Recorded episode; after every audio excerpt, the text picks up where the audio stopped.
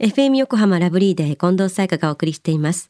水曜日のこの時間はもっと知りたい保険ナビ。生命保険の見直しやお金の上手な使い方について保険のプロに伺っています。保険見直し相談、保険ナビのアドバイザー中亀照久さんです。よろしくお願いします。はい。よろしくお願いいたします。中亀さんは今年の夏休みっていうのは取られるんですか？はい。あの、8月に入ってからですね、ちょっと取らさせていただいて、まあ家族旅行なんか行こうかなとは思ってますけど。ちょっとずつね、動き出してますもんね。はい。さあ、先週はフリーランスの方に備えてほしい保険についてでした。中亀さん、今週の保険ナビはどんなお話でしょうか？はい。あの、新聞をですね、ちょっと見ていたらですね、まあスマホアプリの LINE で、まあ遺言書の作成なんていう記事を見つけたんですけれども、うん。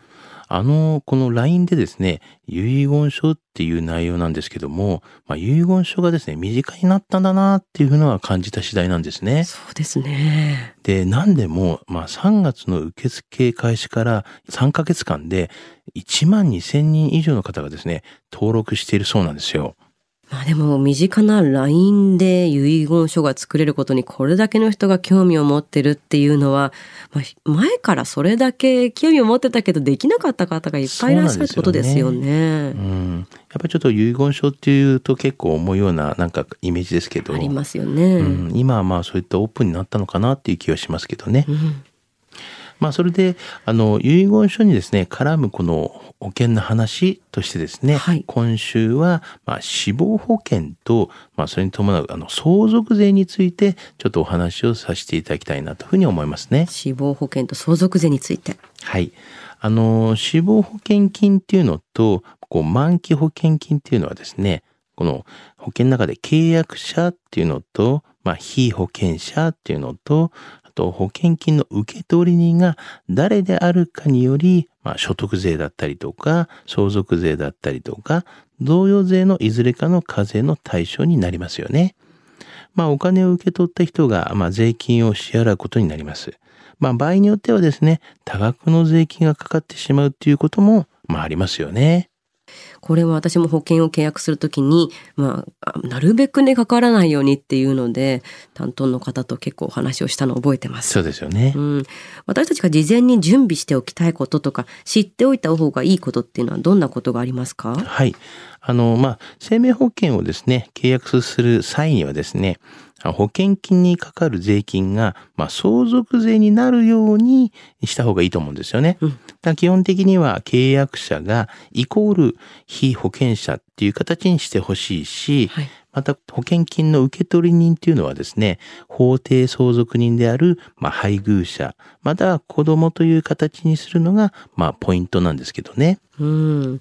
契約者は被保険者にしておくことと、まあ、受け取る方っていうのは、まあ、奥様とか旦那様とかお子さんにしておくことがポイントなんですね。そうですね他には死亡保険について知っといた方がいいことってありますか？はい。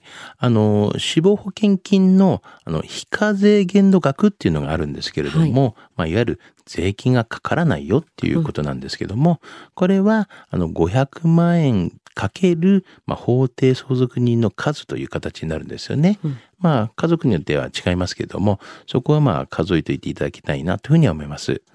まあ、その他にも、受取人は、まあ、配偶者っていうのが、まあ、優先で、えーしていただきたい方が無難っていう形になりますし、うんまあ、子供には相続税のこう、軽減処置がほとんどありませんので、はい。まあ、負担すべき相続税額が多くなってしまう可能性がありますよね。うん。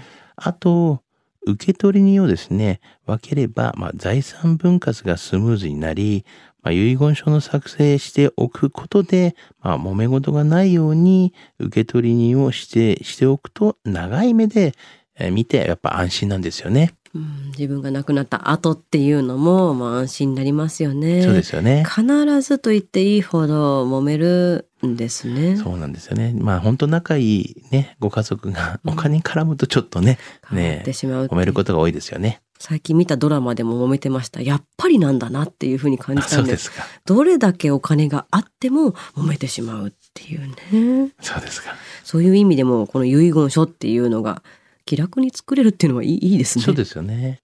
さあ今回の保険の話、知得指数は？はい。ズバリ96です。はいあの、相続というと、まあ自分にはまあ関係ないと思われる方がですね、結構多いと思うんですよね。まあ、実は、まあ受け渡す方と、まあ受け入れる方とがありますから、まあ全ての方に関係しております。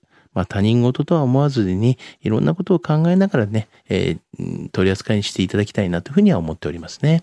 確かに今関係なくても必ず出てくる問題ではありますからね。そうなんですよね。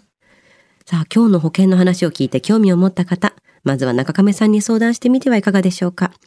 詳しくは FM 横浜ラジオショッピング保険ナビ保険見直し相談に資料請求をしていただくか、直接株式会社中亀にお問い合わせください。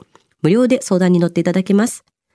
資料などのお問い合わせは電話番号045-224-1230 045-224-1230または FM 横浜ラジオショッピングのウェブサイトからどうぞ。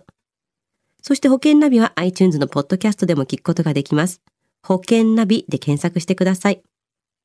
もっと知りたい保険ナビ。保険見直し相談保険ナビのアドバイザー中亀照久さんでした。ありがとうございました。はい、ありがとうございました。